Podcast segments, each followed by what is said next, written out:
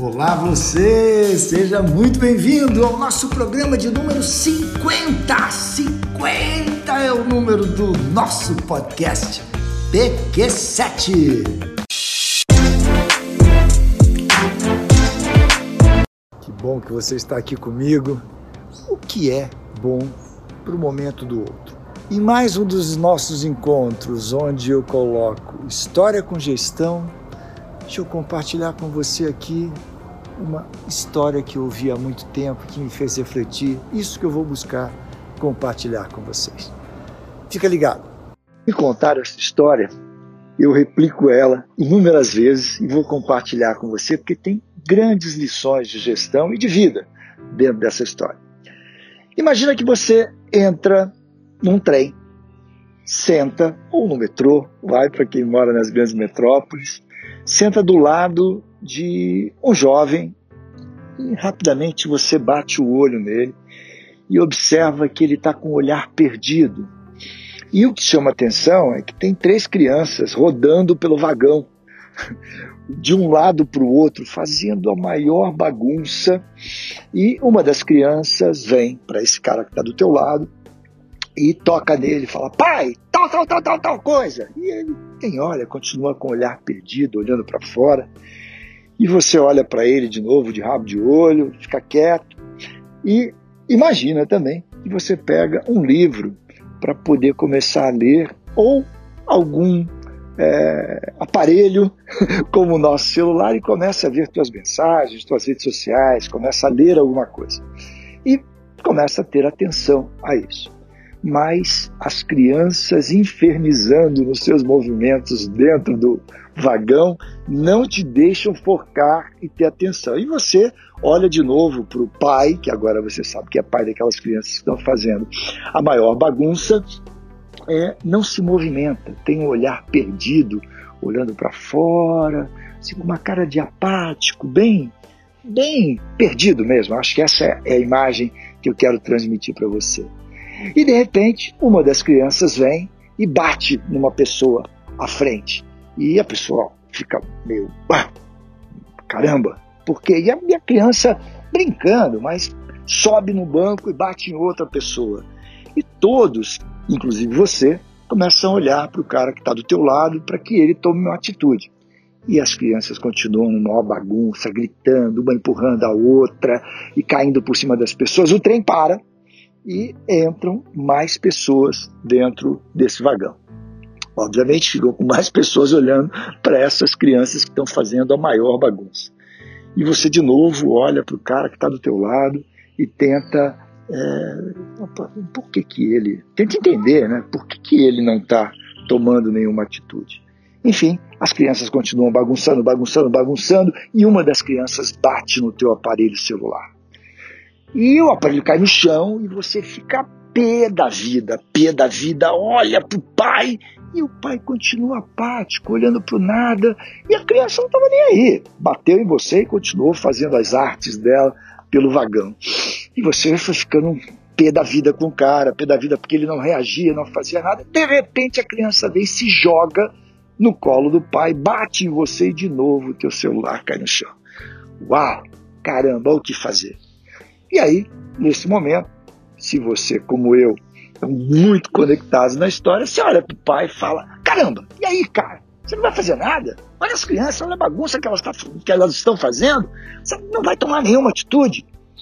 E pasmem, esse cara que está do teu lado olha para você com um olhar apático, olha no teu olho e diz: Não vou fazer nada. E você, obviamente, como eu, fica muito nervoso com essa situação. Fala, como você não vai fazer nada? Ele fala, cara, não vou fazer nada. E aí, tô posição, como? como? Como você não vai fazer nada? E aí ele te surpreende fazendo o seguinte relato. É, senhor, ou senhora, eu nem sei para onde estou indo. Você fala, como? É, não sei para onde estou indo, eu não sei por que peguei esse trem. Você fala, não estou indo para casa? Não, não, é, é, é, E esses meninos não são seus filhos? São. E você não está vendo a bagunça que ele está fazendo? Cara, não estou vendo. Como assim? cara, porque eu é, agora é, a mãe deles, eu, eu acabei de vir do, do hospital e a mãe deles acabou de morrer. E, e eu não sei o que fazer, não sei para onde estou indo. Eu tenho essas três crianças para cuidar a partir de agora, é só eu, e, e eu realmente não sei o que fazer. Nesse momento, tanto você quanto eu é, são surpreendidos pela história e olha para aquele homem com um olhar de compaixão, de estar no lugar dele, de falar, cara, o que, que é importante para ele agora? O que, que faz sentido na vida dele agora? E você é, tem uma, uma, uma posição de se colocar no lugar dele, literalmente falar, e agora, bem, como é que eu posso te ajudar? Me conta um pouco mais. Para onde você está indo? Chama as crianças, é, faz, faz com que elas parem um pouco ali, fiquem próximos de você. Você vê o que pode ajudar, auxiliar. Enfim, essa virada de chave acontece com você no momento que você consegue ver o mundo pelo olhar do outro. E você? o que pensaria nesse momento? Como você agiria? Qual a chave que nesse momento vira para você?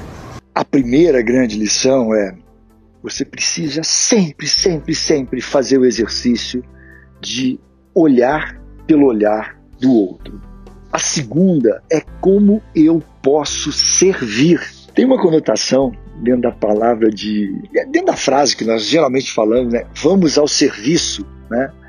Que eu só entendi no outro dia, assistindo e ouvindo uma pessoa muito boa, o cara que chama João do Mac, que ele coloca no livro dele, é, acho que o livro dele chama O Propósito, ou não, De Propósito, De Propósito. Ele coloca uma perspectiva sobre o que é ir ao serviço, é servir, está muito conectado com todos nós aqui da PQ7, que é nós fazemos servir aos nossos clientes para levar a eles uma conexão com os seus clientes. Então, o que nós fazemos é servir ao outro. É, essa é a nossa linha de atuação aqui no dia a dia. É entregar para os nossos clientes é, o sucesso deles fazendo com que eles possam, ao ter sucesso, possam gerar empregos, gerar mais negócios, literalmente criar uma sociedade que possa ter abundância. E a terceira é, ao entender a dor, o problema que o outro vive, você gera soluções, você cria soluções. Isso está muito ligado aqui à nossa expertise da PQ7, de gerar valor para os nossos clientes e fazer com que eles tenham sucesso. Se isso fez sentido para você, capta e põe na vida. Compartilha com alguém. Se você ainda não assina o nosso canal, assina. Se você ainda não assinou o podcast, assina o podcast. Você é muito bem-vindo aqui quase todas as semanas um novo episódio aqui dentro do nosso podcast. E esse de número 50. Cara, estamos no ar há muito, muitos episódios. É um prazer ter tua companhia. Compartilha essa história com outras pessoas, entrega para outras pessoas que possam se conectar com ela e saber olhar para o outro e entender o momento de cada um, sempre na busca de querer abraçar, melhorar e entregar um mundo melhor com as nossas lições e com as possibilidades que temos de melhorar a vida das outras pessoas. Forte abraço, até o episódio 51.